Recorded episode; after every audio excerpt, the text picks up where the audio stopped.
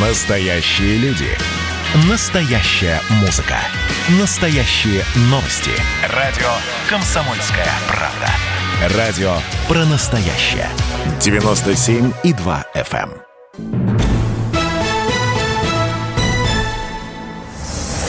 Эксклюзив. Эм, да, эксклю- передача «Эксклюзив». И у нас в студии Захар Прилепин. Сейчас я буду э, выговаривать его нынешнее звание. Конечно, это писатель, конечно, это э, известный среди читающих книги человек, но он сейчас председатель партии «Справедливая Россия». За правду, ура, Захар. Я выговорил. Здравствуйте, Захар. Здрасте, ура. А, Захар, почему вы... э, Вот мы с вами лично общаемся, а вы не, не по скайпу где-то с Донбасса? Мне, мне сразу Я, я- вопрос. Раз я за правду, я по- после смерти Захарченко э, нежелателен на Донбассе.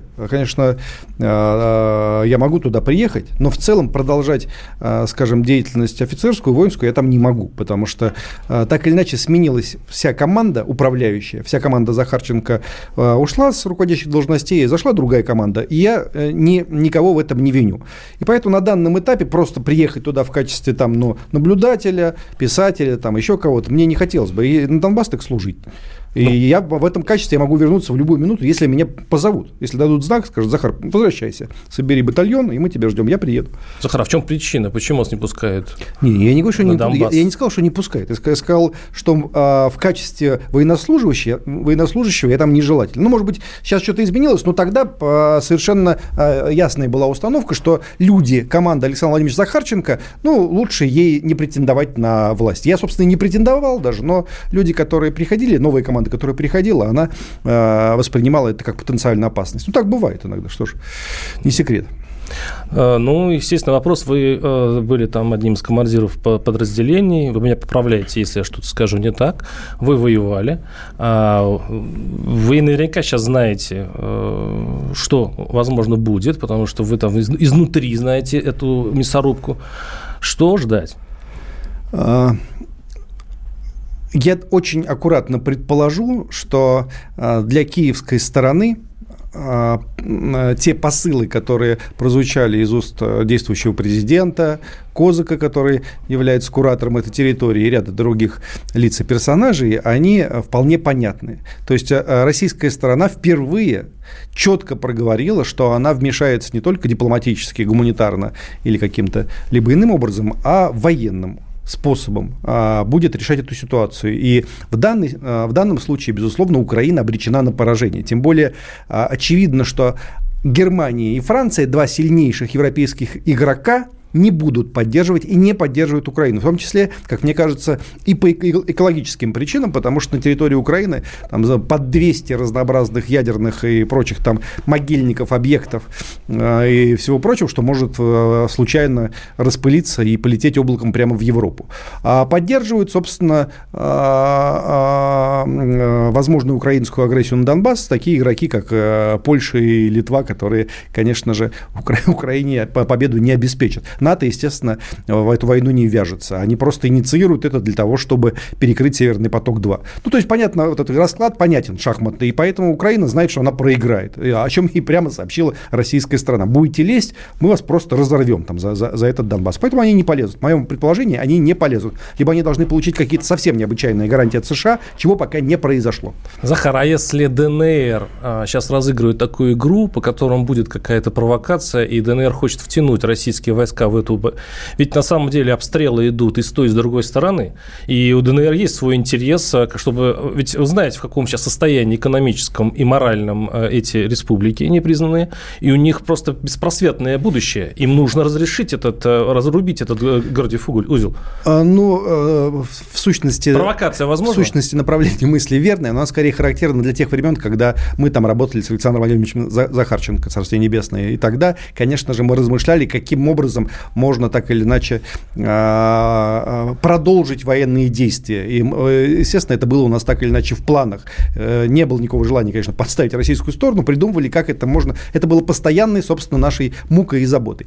А, Не придумали, э, Захарченко был убит. Что касается нынешней ситуации, давайте я не буду там особенных секретов открывать, но суть в том, что, конечно же, в каждом а, так или иначе крупном подразделении есть советник, специалист с северной стороны, который не позволит произойти никаким э, провокациям, как вы это назвали, гораздо более высока, несравнимо более высока вероятность провокации с украинской стороны, где иерархическое э, устройство армии не столь отлажено, как на Донбассе. На Донбассе все знают, что, что им за это будет. Ну, там, там мгновенно, мгновенно выявят эту точку, где была провокация, и накажут всех так, что просто этих людей потом никто не найдет. Ну, просто сейчас власти у нас рисуют такой образ самоубийцы Украины, который понимает, что проиграет, но все равно полезет. И при этом его не поддерживает Европа, никто не хочет воевать за Украину в этой модели какая-то есть притор, э, притворство. Ну, есть... прекратите. Ну, опять я еще раз говорю, Польша, Литва, э, НАТО на определенном уровне и кто там еще, Канада, э, целая группа стран, которые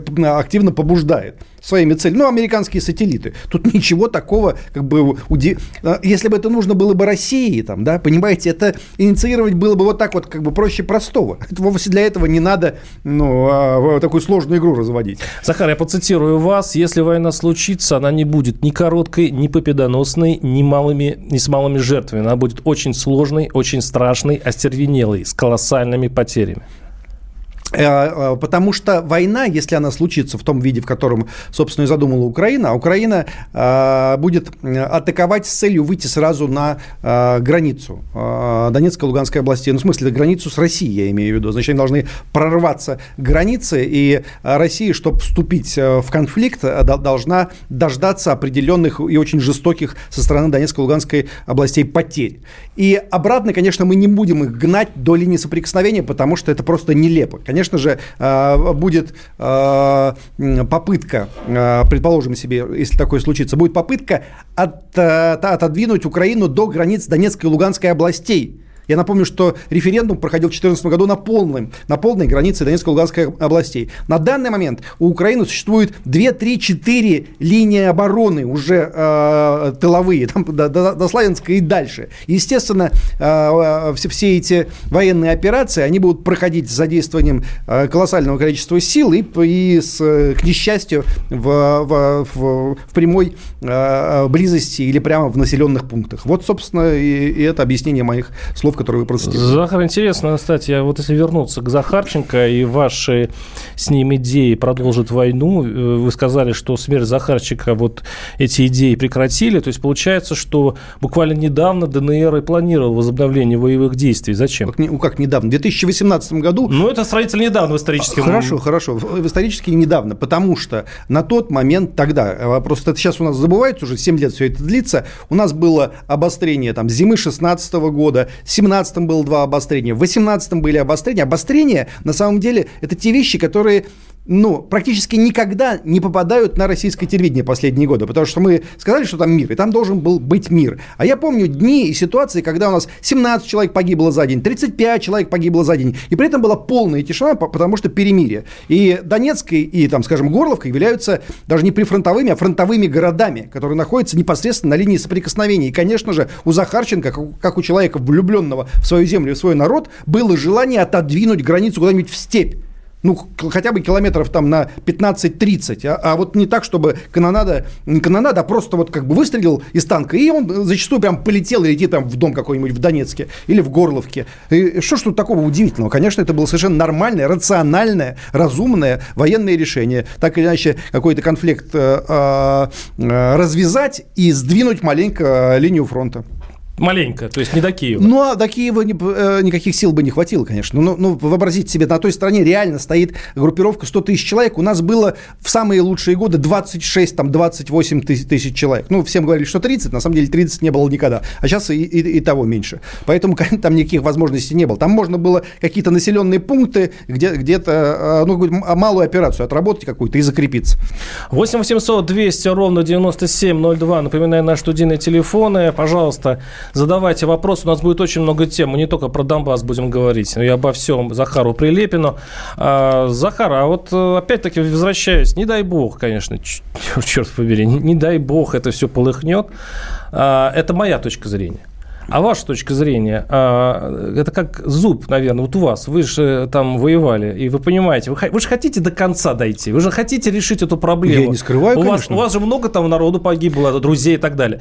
То есть, вы, то есть война, она неминуема в, вообще? В перспективе э, эта ситуация должна разрешиться. У меня такая книга называется об этом, публицистическая. Все, что должно разрешиться. Естественно, не может быть зафиксирована данная ситуация, когда разрублены наполовину Донецкой и Луганской области, когда фронт пролегает под Донецком, когда, а, по сути, разделен, ну, хотя бы Донбасский, Донецкий единый народ. Конечно, она должна продлиться. А в идеале, конечно, должна быть снесена политическая власть в Киеве, и я тоже этого совершенно не скрываю. Военным путем?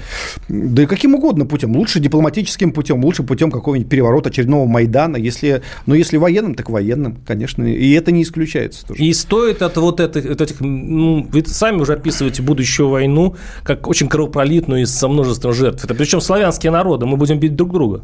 А, а есть какой-то другой вариант. Тут если, если бы он предполагался, а, а мы с вами просидели и смотрели на это в течение 7 лет. Я еще раз повторяю, что вот мы сейчас слышали, что убили ребенка, вот мы слышали, что убили старика. На самом деле, я вам говорю, что все эти 7 лет а, количество погибших ополченцев, оно даже ну, не фигурирует нигде. Равно как и с той стороны. Потому что там всеми говорят там про 8, 12, там 16 тысяч а потерь. будут призывники. И, а, а будут это ополченцы. Так, они так, идут так сознательно нет, на так, это дело. Нет, слушайте, будут профессиональные солдаты, бойцы воевать, которые для этого, собственно, и существуют. Какие призывники? Откуда призывники? В Донбассе никогда не будет призыва, и призывники там не будут воевать. И если, что называется, подует северный ветер, там тоже никакие не срочники поют, как в Грозное в 95-м году. Но нет, конечно. Это люди, у которых это профессия.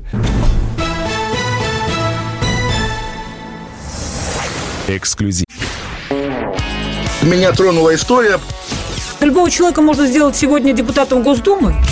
И Америка, и Европа, и теперь, слава богу, Россия начинает понимать, что есть проторенный путь, по которым когда-то эти страны достигли процветания.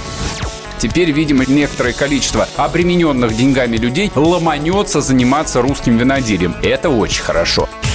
Надеюсь, что сегодня чарки будут полны. Предчувствие перемен.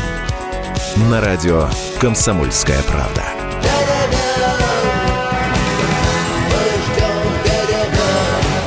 За все хорошее против всего плохого.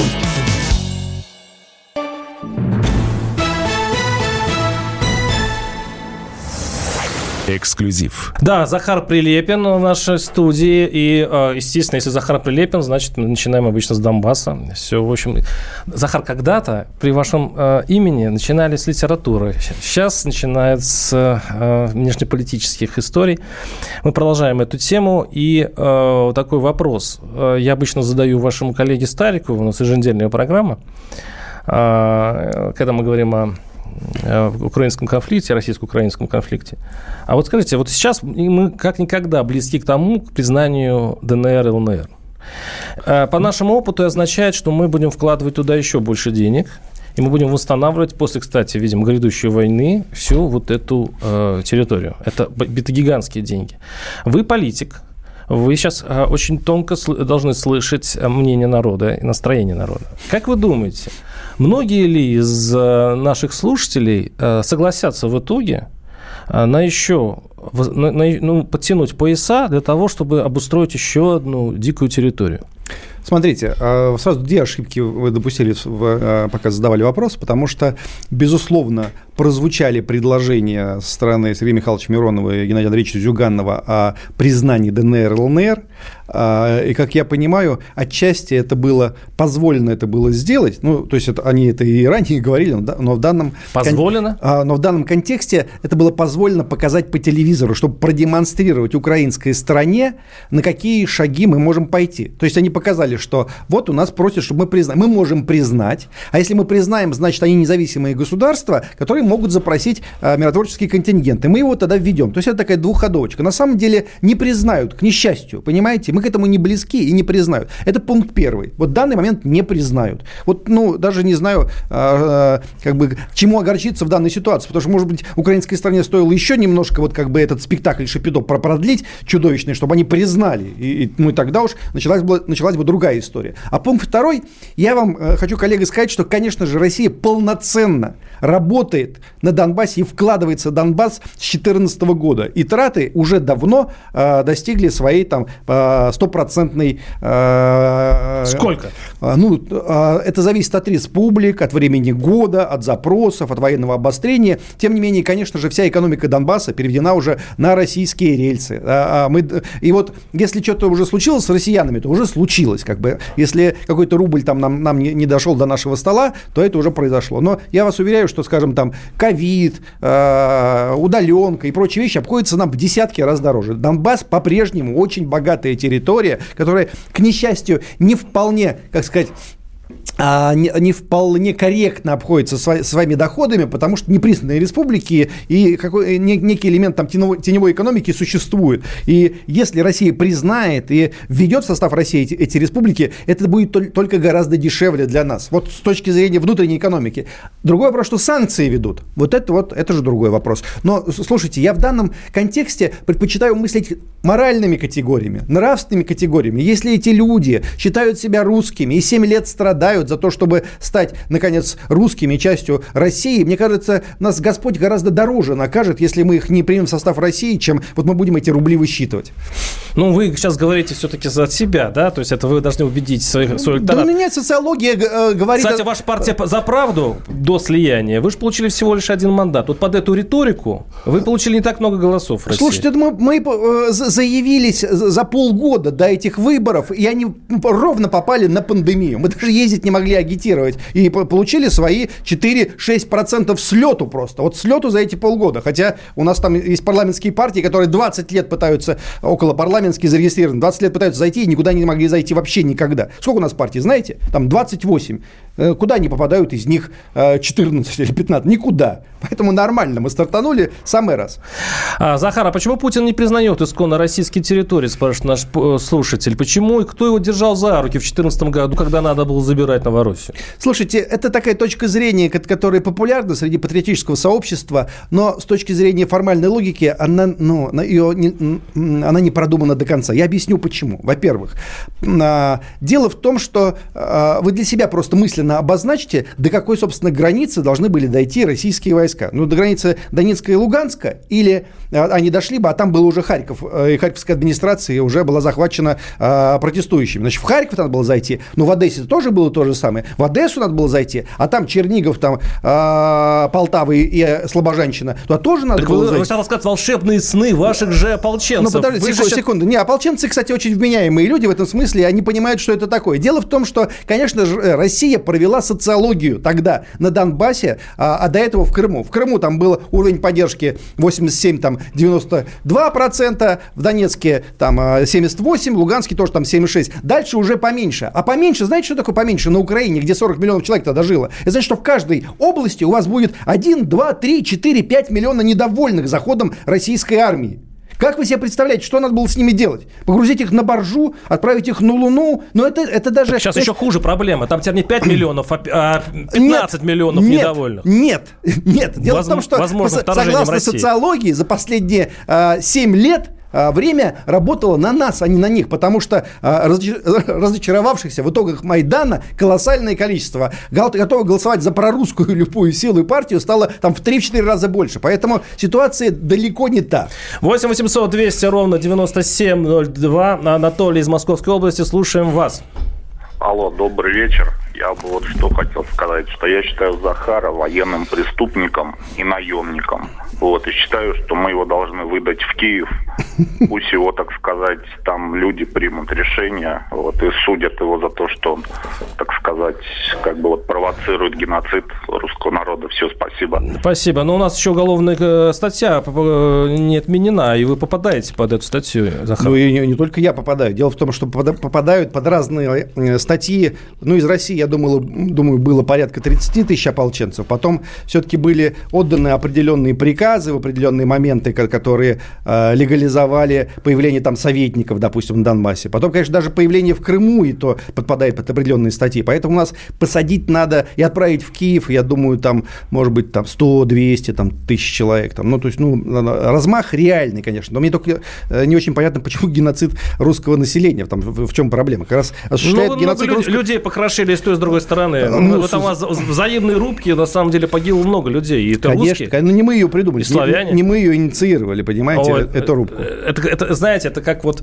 разобраться в, перед дракой, кто первый э, начал. Это же невозможно. Вы все участники этого процесса. Безусловно, да, как и все люди. Историческую ответственность за это несете. Как э, наряду с Ермаком и там э, Ермоловым там, и прочими персонажами. Вы, кстати, ответственность чувствуете? Нет. А Я... вот, как вы думаете, история может э, по-другому посмотреть на вас лет через 10-15? Да, я э, сам внутренне ощущаю свою абсолютную, тотальную правоту в контексте тысячелетней русской истории. И как на меня посмотрит история, меня совершенно не волнует. Потому что неизбежно само по себе инерционное движение России, оно э, мою правоту рано или поздно выявит окончательно, понимаете? А то, что там на определенном этапе времени могут прийти ко власти условные там люди, вот, которые сейчас вот мне звонили, и они осудить меня могут там и посадить в тюрьму или выслать на Украине, это я в этом не сомневаюсь. В России разные изгибы происходят, а вот будет Майдан Майдан, нас всех осудят, начнут сажать в тюрьму пачками, конечно же. Постараемся не допустить Майдана. Коллега, спасибо вам за вопрос. Не дождетесь. 8 800 200 ровно 9702. Ах ты, слетел у нас один из звонков.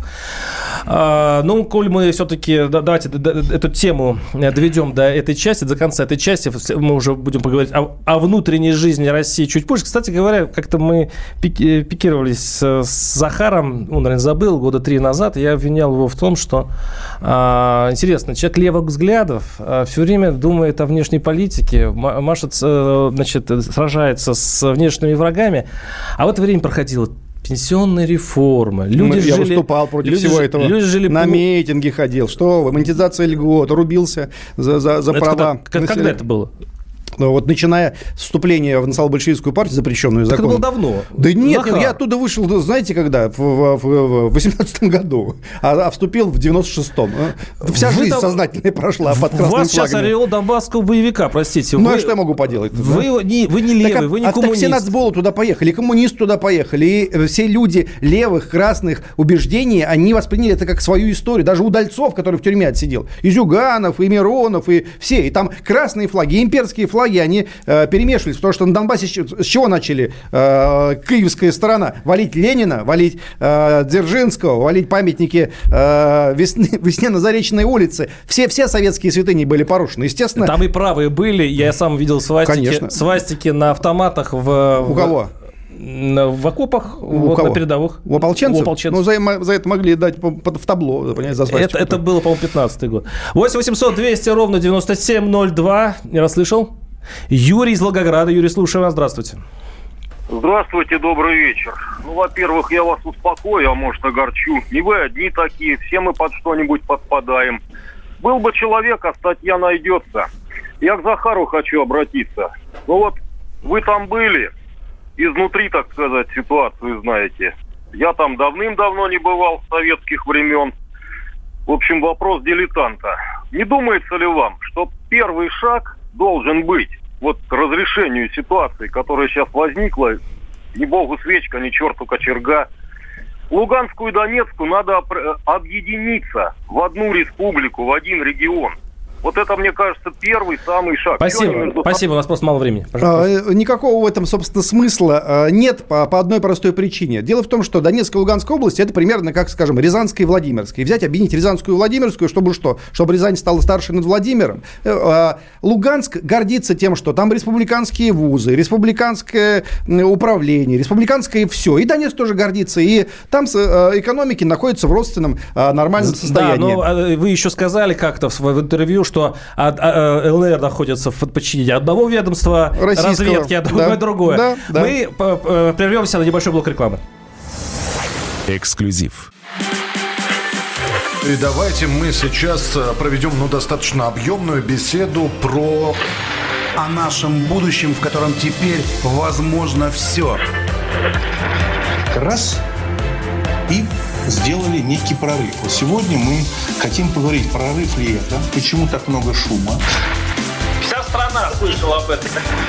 Есть те, кто смотрят в небо и мечтают о звездах. Комсомольская правда.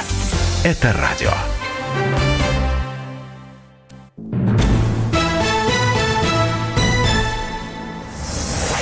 Эксклюзив. Захар Прилепин в студии. А, Захар Прилепин, сопредседатель, сейчас вот уже ближе к новой нашей теме, сопредседатель партии «Справедливая Россия за правду». Сколько хороших, сладких слов а, в этом названии. А, Мы с Захаром знаем друг друга давно. Я сделал с ним интервью еще лет 12-13, там, в мохнатом 2008 году. И э, я сразу хочу спросить, я э, читал вашу... Мое знакомство с вами началось, конечно, с Санькой. Да? И Саньку многие читали. А я вот не знал, что, оказывается, предисловие к Саньке, э, американскому издании, написал никто иной, как Навальный. Да, было такое дело. Это был э, примерно год 2013 и мне американцы написали, сказали, что Захар а вот у нас тут знают Алексея Навального, а, и, и он напишет предисловие. Я говорю, пофиг, пусть пишет Алексей Навальный предисловие. Ну, собственно, тогда еще не начались события, которые нас с Алексеем разлучили, а, события на Донбассе. Алексей занимался тогда антикоррупционными скандалами, вот все, всей этой повесткой. Мы, правда, с ним не общались к тому времени, там уже года, года два, а до этого еще там года два. Вот. Но в целом, ну, Навальный и Навальный. Для, для меня тогда это никакого значения не имело, потому что это сегодня Навальный, а тогда Навальный. Ну, Навальный. Сейчас как к нему относитесь? Я отношусь к нему, а, а, ну, знаете, как отношусь? Я хотел бы все-таки, конечно, еще разок с ним увидеться, и чтобы он как-то под какой-то сывороткой правды рассказал мне все-таки, что, что произошло. Потому что на тот момент там, мы были знакомы с ним в 2007, что ли, году, ну, давно очень, там, да, сколько, страшно мало, сколько лет. Вот, и, и а, тогда мы там некоторое время общались, и а, Леша произвел впечатление, которое вот, ну, болеет вот у нас о судьбе России, там, вот что вот он переживает, что ворует, то все вот. И это было неким основанием для нашего знакомства. По, вот по, начиная с 2014 года и там до, до, до, вот, до прошлого года у меня стало создаваться ощущение, что Леша, конечно же, во многом ну, зависящий от, не, не, мягко так сформулируем, неких людей обстоятельств человек, который ведомый. И вот кто, кем именно он ведомый, где он заигрался, потому что, конечно, Лешу вели не только разнообразные там западные фонды там, или службы, конечно, он имел еще серьезнейшие контакты с определенными башнями Кремля, которые крышевали, которые в него вкладывались, которые разрешали ему баллотироваться там в мэры Москвы. А и... потом в итоге отравили. А, а, ну, кто, я бы такие вещи как бы не рискнул говорить вслух, отравили, не отравили. В любом случае, как это все происходило? Это же реально любопытно, понимаете? Не вот, не вот то, что обсуждается у нас на всех телеканалах телевидения, а вот внутренняя подоплека. Леша, как где ты заигрался? Ну, как бы, почему тебя одни сожрали, другие подставили, и теперь, конечно, твоя репутация такова а, ну, в нормальной такой патриотической среде, что, что с ней уже, ну, как бы делать нечего с твоей репутацией. Где ты заигрался? Кто тебя обманул? Вот это мне любопытно любопытно. Захар, а вот вам будет любопытно э, вспомнить, как вы хотели, э, чтобы выглядело наше политическое поле, вот в ту политику, к которой вы сейчас пришли. Вот тогда, в 2008 году, вы в интервью мне сказали интересную фразу.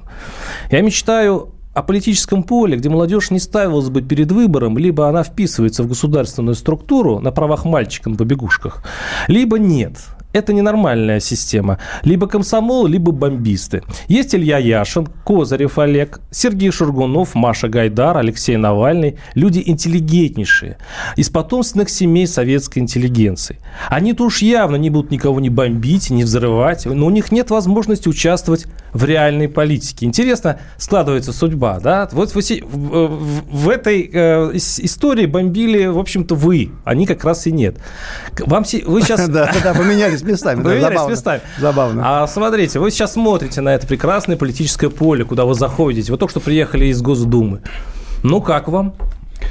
А, ну, с какого года начать рассказывать? А, ну, вот что... это ваш взгляд с 2008 года. Ну, конечно, мой взгляд 2008 года. И а, а, в чем а, его верность? Вот верность его состоит в том, что я по-прежнему считаю, что а, завинчивать политическую систему вредно. Даже в данной ситуации, допустим, ну, вот Навальный а, уже понятно, что он в тюрьме сидит, а, а, ну, любые персонажи подобных взглядов, там Маша Гайдарли там вернется, там Дудь ли будет куда-то баллотироваться, или там кто угодно, назовите мне любую фамилию, там Яшин. А, а, я я считаю, что этих людей надо выводить на как бы прямой диалог. То есть я готов с ними конкурировать, потому что когда эти люди находятся, ну, как бы э, в, якобы в зажатом маргинальном э, положении, у молодежи создается ложное ощущение, что это такие серьезные игроки, что их взгляды просто не победить никогда. Ну, просто они такие крутые, такие умные, такие параз... А этого нет. Я готов в любой завод, любую фабрику, любую библиотеку прийти с, люб... с любым из названных. Они э, исповедуют либеральные взгляды, я э, милитаристско-патриотические. Я отстаивать свои позиции. И я по-прежнему настаиваю на этом, потому что иначе у нас будет внутри зреть вот это вот либеральное э, детское инфантильное недовольство, ощущение того, что вот если пустили бы там Машу Гайдар, Машеньку,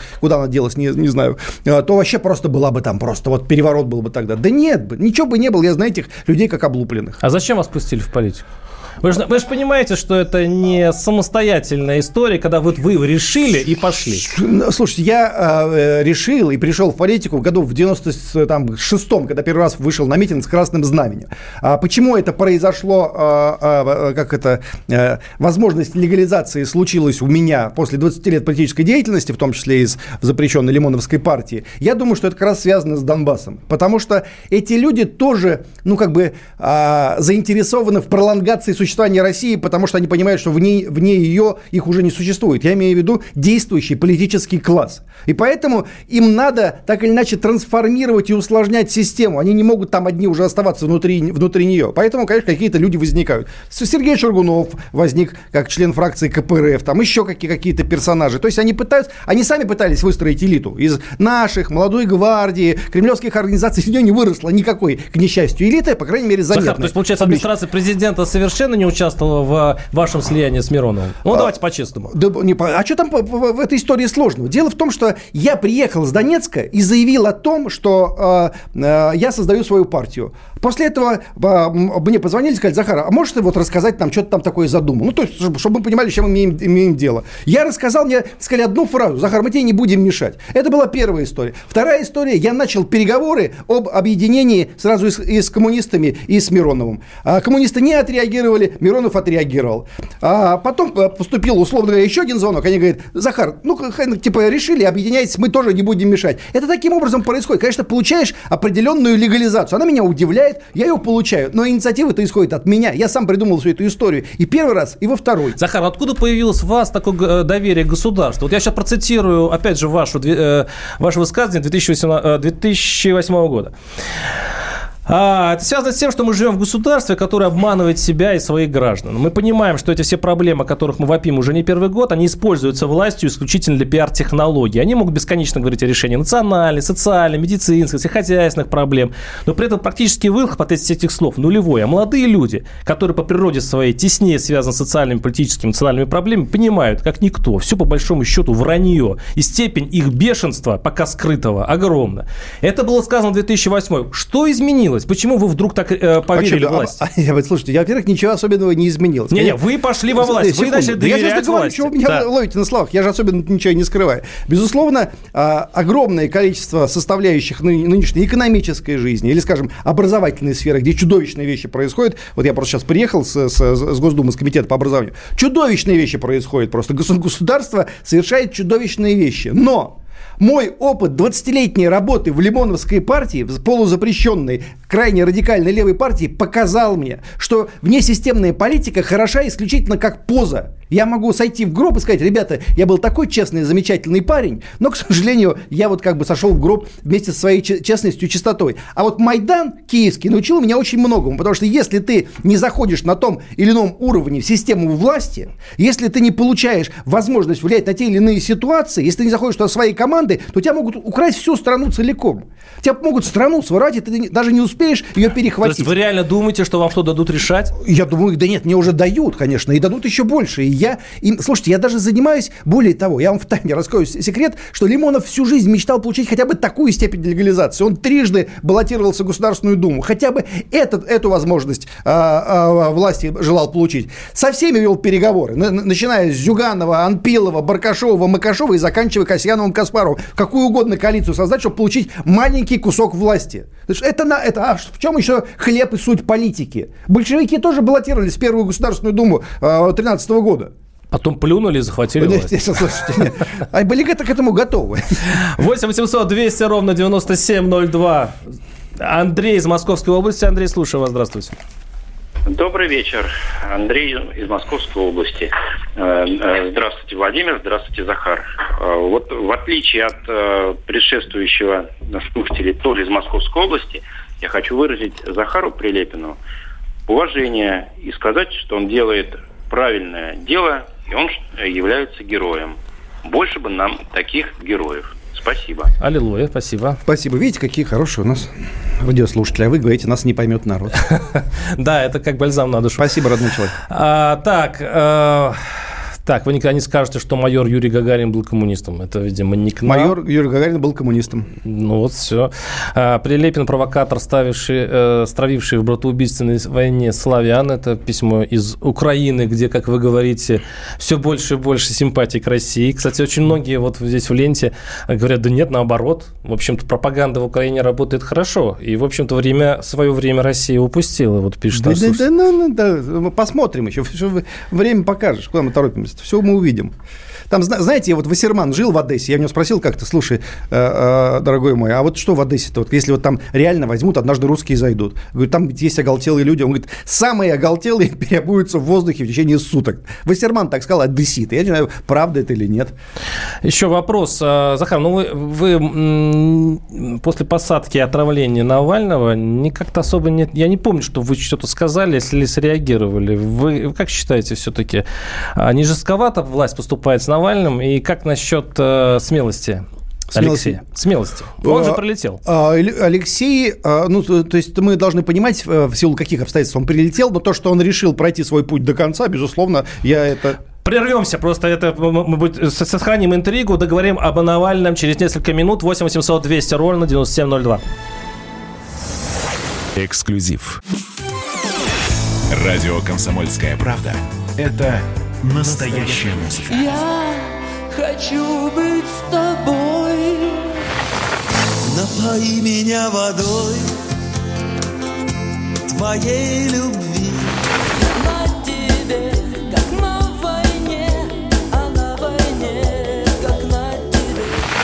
Настоящие эмоции. Это то, о чем я, в принципе, мечтал всю свою сознательную жизнь. И настоящие люди. Мы ведь не просто вот придумали и пошли на полюс. Мы к этой цели своей, ну, лет 10 готовились, шли.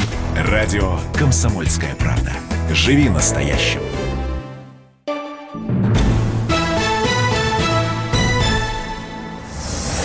Эксклюзив. Писатель, ставший политиком, Захар Прилепин у нас в студии. Э, Мы начали предыдущей части говорить про Навального. Я сейчас еще больше уточню вопрос, заострю его. Вы взяли Навального, как говорится, вы же из окопов, не так давно, донбасских, в разведку. Он был вписался в ваш армейский коллектив?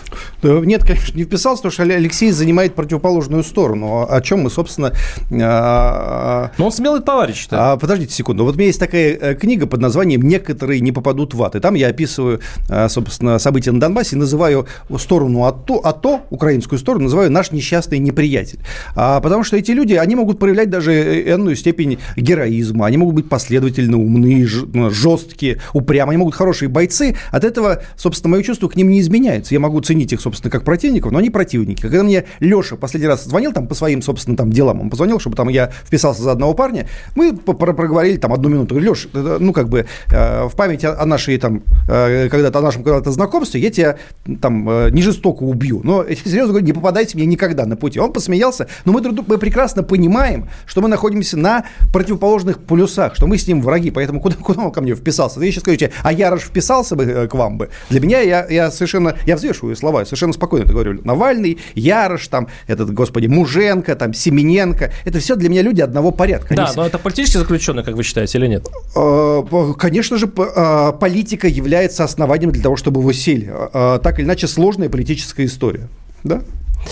Ну ладно, переходим к, к выборам. Скоро у нас выборы. И я то- э, э, тоже вспомню наше с вами давнишнее интервью. Вы очень хорошо сказали.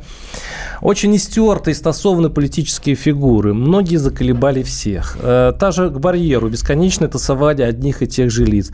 Поэтому надо было кого-то поновее запустить. Вот выбор пал на меня. Это вы мне говорили в 2008 году, немножко по другому поводу, но сейчас это очень подходит к вам. Смотрите, сейчас очень многие эксперты говорят о кризисе левого движения, левых сил. И э, я, я объясню почему. Потому что КПРФ с ее соглашательской политикой и такой квази-партией, на самом деле, квази-оппозиция, уже надоела всем тем, кто сочувствует э, левые идеи. Далеко Но- не всем, но ну, кому-то, может, многим, многим. э, Рейтинги идут вниз, да. И тут... Все всем надоели. Да-да-да. А Вы, вашим А радиослушателям. а тут а тут свежий же человек на левом фронте э, возрождает умирающую партию Миронова. И это тоже соглашательство. Это же тоже чувствуется, э, что это искусственно. Вы участвуете в спектакле.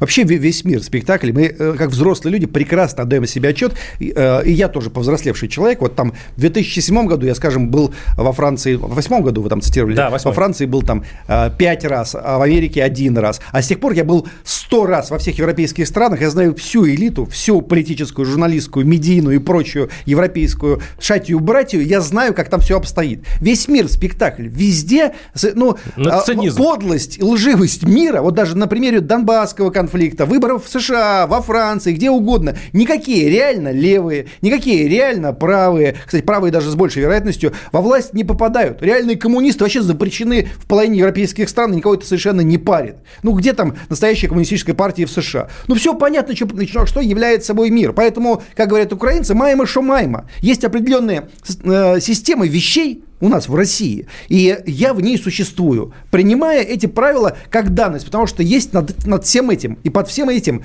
Россия как таковая. И Россия мне дорога. И я пользуюсь теми инструментами, которые мне предоставил нынешняя эпоха. И не кривлю лицо и не говорю, ой, тут просто вот тут нечестно, здесь там то. не боитесь? Нет, конечно. Нет, потому что я себе, я еще раз говорю, Украина а, и все последующие майданные революции а, в странах СНГ научила тому, что надо пачкаться, надо влезать и не давать сожрать твою страну страну. И я этим и занимаюсь. 8 800 200 ровно 9702. Руслан из Волгограда. Руслан, слушаю вас. Здравствуйте. Добрый вечер, Владимир. Добрый вечер, Захар. Здравствуйте. Э, приветствую вас из города Волгограда. Захар, выражаем горячую поддержку ваших идей и мыслей. Э, опирая, э, слушая первого собеседника, который обвинял преступника, думаю, знаете, что вы, что это единица в России. Периферии, где люди не живут, как в Москве, не имеют э, таких зарплат и такой, таких перспектив, а мыкаются и сталкиваются с постоянной несправедливостью. Э, ваша идея гораздо ближе и, и откро, э, ближе к нам. И необходима для отстаивания собственных идей здесь, на периферии. А господин Варсовину, ну, снижайте ядовитость. Вас тяжело слушать. Такое ощущение, что на эхо Москвы попал. Спасибо. Хорошая, кстати, Захар, неплохая радиостанция. Захара там тоже часто бывает. И не бываю очень давно, нет. Не бываю очень давно. Да? Ну, Конечно. Это, видимо, из принципа. 8 800 200 ровно 9702. Напоминаю, наш Спасибо, дорогой человек. Спасибо за добрые слова. Э, это очень важные слова. Вот тут Варсобин говорил, что вот россияне рубль почувствуют, что украли из кармана Донбасс. Люди, которые реально зарабатывают еле-еле там свои 10, 15, 20 20 тысяч, они обрадуются как родным Донбассу. Скажут, ну хорошо, будет у меня не 20 тысяч, а 19 500. Ничего, проживу. Зато родные люди воссоединились с своей семьей. Вот русский человек. А вы почаще это говорите, а потом замерим ваши э, голоса конечно, во время конечно, выборов в сентябре. Конечно, замерим. Это, это будет честно. Да. А, Захар, вот вы говорите, что э, вы будете отстаивать э, справедливость и будете отстаивать интересы народа, вы все-таки левый человек. А в парламенте. А это вообще возможно? Ведь у нас парламент сейчас, его рейтинг в народе ну, в районе анекдотов.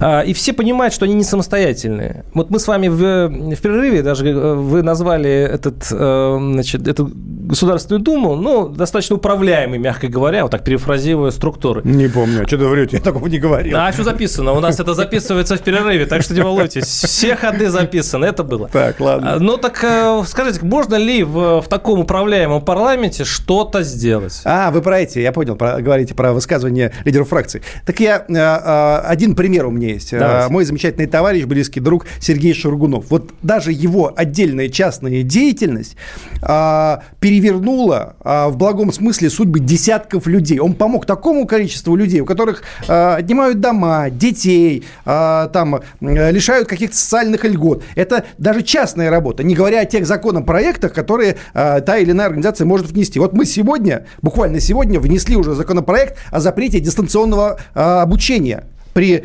э, в случае, если это очное обучение, чтобы детей не переводили на дистант. А, а такие планы точно есть у нашего государства. И если мы это не сделаем, а мы можем это делать, у нас уже есть для этого кое-какие ресурсы. Если мы этого не сделаем, то это будет катастрофа для нашего образования. И мое сердце уже спокойно. Даже еще не зайдя еще в Государственную Думу, я уже совершил ряд вещей, которые, ну, мне кажется, крайне важными, которых до меня и без меня как-то никто не совершил. А, а планов у меня гораздо больше. Ваш сопредседатель Миронов, по-моему, по только вчера заявил, что самая главная проблема России – это нищета. Э, хорошо, что это не заявил. А у нас интересно, что перед выборами это все вспоминают, наши политики, но они не, дают, не, не идут дальше. Они говорят, нищета уже лет 20-15 точно, и при этом не делают вывод, факт кто виноват. Слушайте, у нас... У а... вас хватит смелости а, сказать, кто виноват, да, когда вас выберут? У, у нас а, прямо а, сказано, мы это проговорили с Сергеем Михайловичем Мироновым, а, самые жесткие, я пришел, конечно, с радикально жесткой программой, сказал, что вот у меня такая программа, мы с вами договоримся, и мы сели с ним и договорились за три дня. Про сверхналоги для сверхбогатых, про необходимость поворота на левые, а, а, на, к социализму 21 века, который включает в себя разнообразные, крайне радикальные меры по отношению к сверхбогатым Мало времени до выборов, и у нас закончилось время. Захар Прилепин, политик и писатель, и Владимир Варсобин. До свидания. Эксклюзив.